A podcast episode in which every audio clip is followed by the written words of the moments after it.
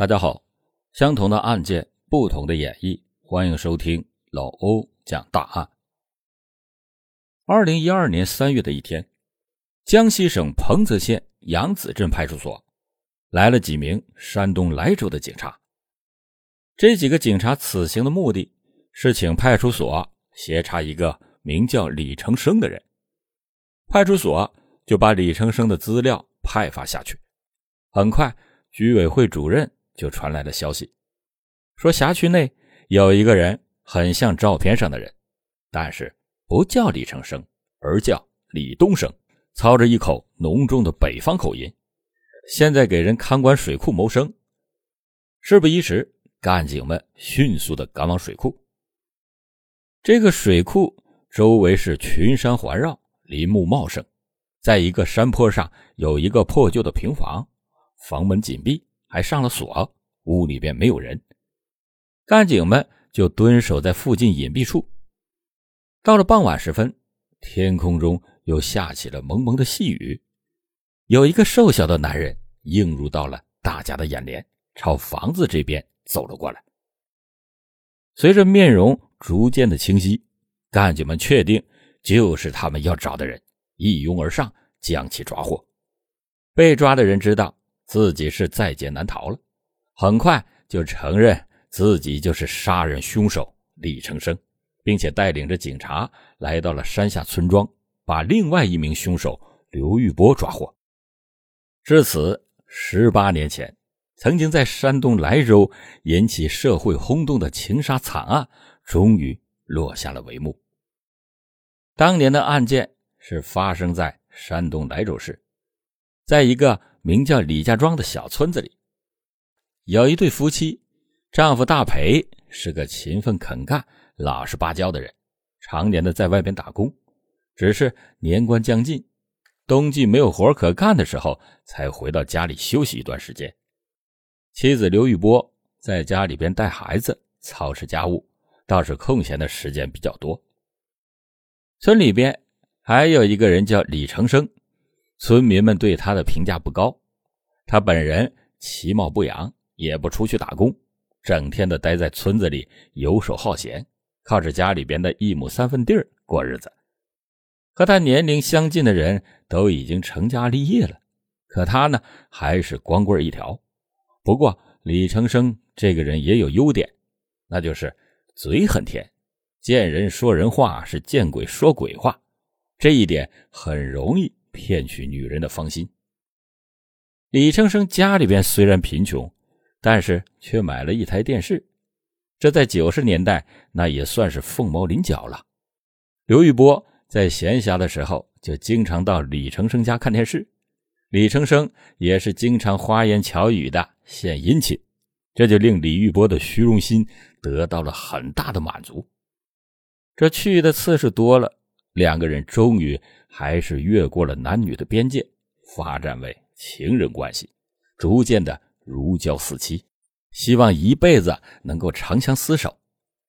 刘玉波于是向丈夫大培提出了离婚，大培自然是不同意，这样大培就成为了两个人发展关系的障碍，所以他们两个就合计如何的除掉大培。经过谋划，两个人设计了一个自以为完美的计划。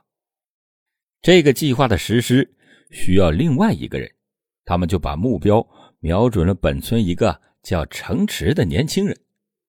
这个城池有一台拖拉机，经常的帮人用拖拉机拉货赚钱。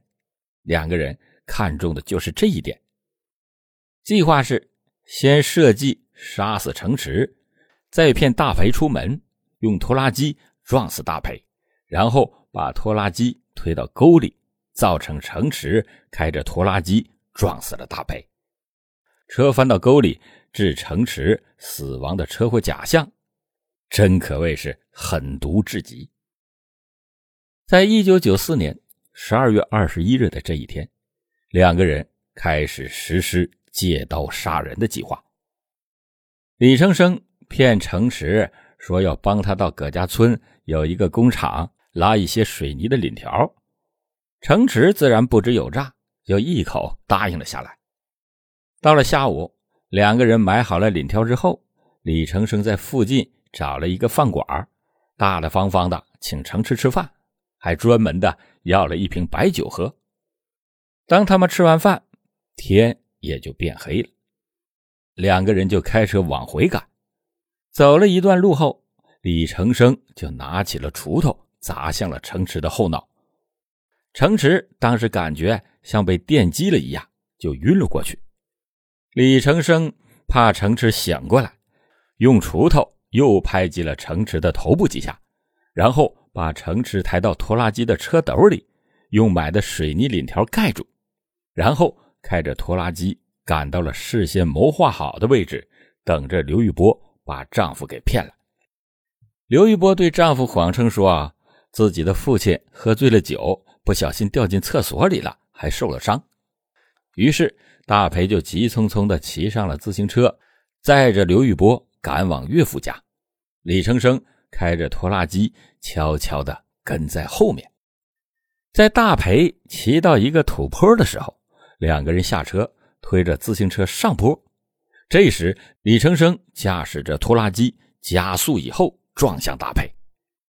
这时候，计划出现了差错，拖拉机只撞到了自行车，自行车散了架，大培呢却是毫发无损。大培被撞以后，非常的生气，就上来理论。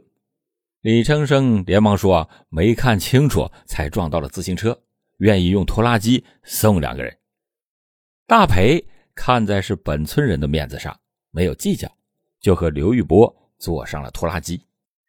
当拖拉机开到了葛家村一个大沟的时候，李成生再次的动手了，他用拖拉机的摇把砸向了大培，没想到却没有打中要害。等大培醒悟过来，撒腿就跑。李成生停下车之后，急忙的追赶。追上去之后，两个人就厮打在了一起，并且抱着滚下了沟里。李成生用拖拉机的摇把不停地打向大培，并且从刘玉波的脖子上取下了围巾，套在了大培的脖子上，活活地勒死了大培。杀死了大培以后，两个人就开着拖拉机逃跑。行驶了几百米之后，没想到车陷到了泥里，导致发动机熄火。两个人下车启动发动机，可是这时启动拖拉机的声音却惊动了村民。村民们过来帮忙推车，两个人见状弃车逃跑。见到事情已经败露，两个人就匆忙的回到了刘玉波家里，把仅有的两千元钱给拿走，逃亡他乡。要说这个城池的命也大，被村民发现以后。又被紧急的送往医院，保住了一条性命，但是，一只眼睛却失明了，脸部也严重的变形，从一个帅小伙变成了一个残疾人，这给他以后的工作和生活造成了很大的不便。因为在那个年代，办案的条件有限，警方一直无法查到两个人藏匿在何处，在案件逐渐被人遗忘的时候。民警在走访时的一条线索，为侦破这起案件带来了曙光。二零一三年三月份，犯罪嫌疑人李成生的弟弟通过邮政储蓄银行向外地汇款，民警随即围绕着这一条重要的线索展开工作。经过查询，收款的地址为江西省彭泽县，而通过侧面了解。李成生的弟弟在江西并没有亲戚，警方对此是高度的重视，驱车赶往江西彭泽县。经过一番调查，顺利的抓获了二人。当时的李成生二人自以为计划完美，但是百密一疏，计划还是以失败告终。两个人逃跑之后，经过这么多年，以为安全了，但是他们却低估了警察的。侦破能力，人在做，天在看。不管逃到天涯海角，也难逃法网。李成生二人为了满足自己的情欲，视他人的生命如草芥，手段极其的残忍，心理极其的阴暗，致使一死一伤，应该受到法律的严惩。两个人已经构成故意杀人罪，应该判处死刑。但是最可怜的还是刘玉波的女儿，父亲被杀，母亲逃离，从小就在外人的非议中度过，留下了不可抹去的心灵创伤。不知道刘玉波有没有想过杀死孩子父亲的后果？人都有追求幸福的权利。但是一定要通过合法的途径行事，任何通过非法的手段伤害他人为代价来换取自己私欲的，必将被法律的铁拳砸得粉碎。对于老欧今天讲的这起案件，您是怎么看的呢？欢迎您在评论区留下您的观点。好了，感谢您收听老欧讲大案，老欧讲大案，警示迷途者，唤醒梦中人。